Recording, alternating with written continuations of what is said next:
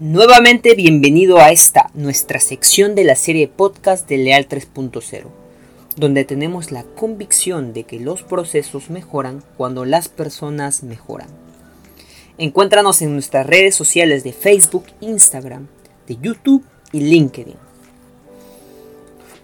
Hola de nuevo, te saluda Andrés Valverde y en esta oportunidad voy a hablarte de uno de los marcos mentales más poderosos de la mejora continua pero que muy pocos practican hoy, hoy en día. Antes de decirte cuál es este mindset, quiero que recuerdes la siguiente historia. Había una vez un extranjero que se dispuso a visitar los alrededores de un viejo pueblo. Tenía mucha curiosidad por la arquitectura especial de este lugar y asimismo era de aquellas personas que disfrutaba entablar conversación con los pueblerinos.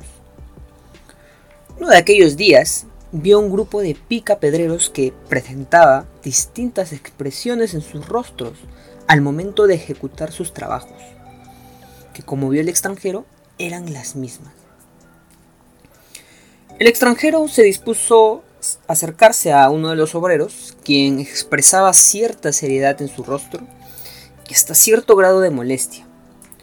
El extranjero aún así se acercó y le preguntó, Maestro, ¿Qué es lo que usted está haciendo?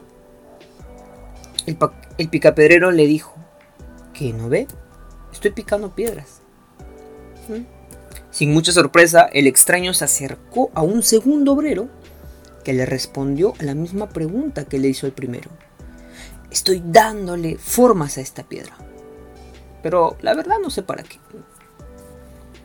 Un poco más satisfecho y a punto de irse, el extranjero vio a un tercer obrero que dibujaba una expresión distinta a los demás, lo cual se le hacía un poco imposible pasar desapercibido. Con mucha curiosidad le pregunto, Maestro, disculpe, ¿qué es lo que usted está haciendo? A lo que el picaperero le responde, Estoy creando las piezas más importantes de un castillo y las paredes para la más imponente fortaleza. El extranjero feliz, incluso por tan diferente respuesta, se fue, esbozando una sonrisa entusiasmado por volver el día en que dicho castillo sea finalmente construido. ¿Qué aprendemos de esta historia? Todos los obreros realizaban la misma actividad, pero ¿qué hacía de diferente el último con quien conversó el extranjero? Esa es la pregunta pues podemos decir que su capacidad de disfrutar el proceso y de pensar a largo plazo, teniendo la visión clara de que lo simple de su tarea aportaba de gran manera al objetivo global. Pensar a largo plazo es uno de los cimientos del pensamiento Toyota y uno de los secretos, no tan secretos, de su éxito organizacional. En el libro Toyota Way de Jeff Liker aprendemos que una organización debe pensar y gestionar a largo plazo a pesar de los resultados a corto plazo que vayan a darse.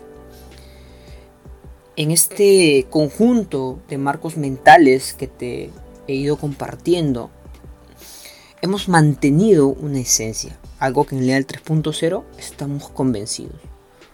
Todo cambio organizacional se logra a través del cambio personal. Así que escucha este dato. El 80% de las organizaciones rigen sus decisiones de gestión en base a los resultados que pueden obtener a corto plazo y a las justas a mediano plazo. Sin embargo, como es de sentido común para Toyota, una empresa debe aprender a gatear para luego caminar y debe aprender a caminar para luego correr. Entonces, ¿por qué es tan difícil esto de pensar a largo plazo para muchas compañías, yo tengo una teoría. No hemos desarrollado nuestra capacidad de disfrutar el proceso.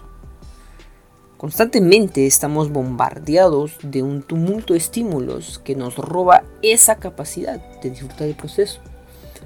Por ejemplo, si tienes el objetivo de ganar músculo o reducir unos kilos, nos vamos a desalentar cuando no obtenemos estos resultados. O de repente cuando te propones terminar un libro, ese que hace mucho tiempo has querido terminar Y al ver que te falta mucho, es más atractivo revisar esa notificación de Instagram o WhatsApp e interrumpes el proceso en el que te encontrabas.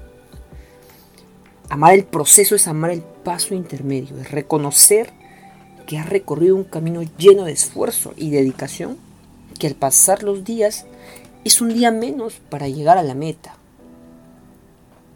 Bien, ahora te imaginas si todos o al menos el 95% de las personas desarrolláramos esa capacidad por pensar a largo plazo y disfrutar del camino. Personas que ocupan desde bajos hasta altos cargos sabrían y entenderían lo importante que es respetar el proceso de cambio. Algo que las implementaciones de mejora continua necesitan para germinar la semilla que van plantando.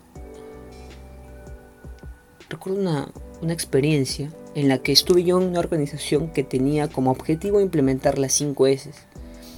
Y uno de los jefes decía que aquello era tan fácil que se podía implementar en un mes. Yo recuerdo que lo intentó, ¿sí? Y que no tomó en cuenta también las implicancias sociales que implica que, se debe, debía tener en cuenta al momento de implementar las 5 S.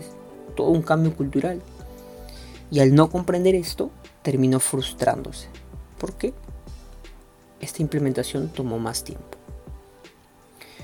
Toyota en los años siguientes de la Segunda Guerra Mundial, y esto es algo bastante conocido, tuvo momentos muy críticos en donde incluso el presidente Kichiro Toyoda renunció. Él no tomó la decisión de recortar su planilla, sino que tomó la decisión, basada en el pensamiento a largo plazo, de optimizar sus procesos a través de la eliminación de desperdicios para la reducción de costos y así salvar a la empresa manteniendo su personal. El pensamiento a largo plazo también se basa en el bien común y no solo en la del individuo. Esto es algo que muchas empresas japonesas contienen dentro de su ADN organizacional, incluso de su misma sociedad. En Occidente tendremos, tendemos a aplaudir la competencia individual, de la que de verdad no estoy en contra, para nada, pero que por esas mismas razones se nubla toda decisión basada en el pensar para mañana y no solo para hoy. Así que es un reto para nosotros los latinoamericanos y occidentes buscar el bien colectivo que genera una perspectiva con panorama un poco más amplio para ver qué decisiones tomar.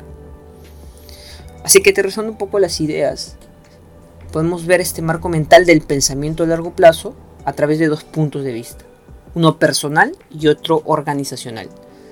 Desde la persona, la estrategia es amar el proceso, es amar cada paso intermedio sin perder de vista el objetivo a lograr. Y desde la organización, orientar nuestras acciones para encontrar la satisfacción y el bien del equipo, del colectivo, luchando contra la clásica posición de, de competir para vencer. Quizá así seamos capaces como individuos y empresas en ser como aquel picapedrero que lograba ver el castillo incluso cuando solo era una simple piedra. Soy Andrés Valverde y recuerda que para mejorar procesos, primero hemos de mejorar como personas. Esto es Leal 3.0. Buenas noches.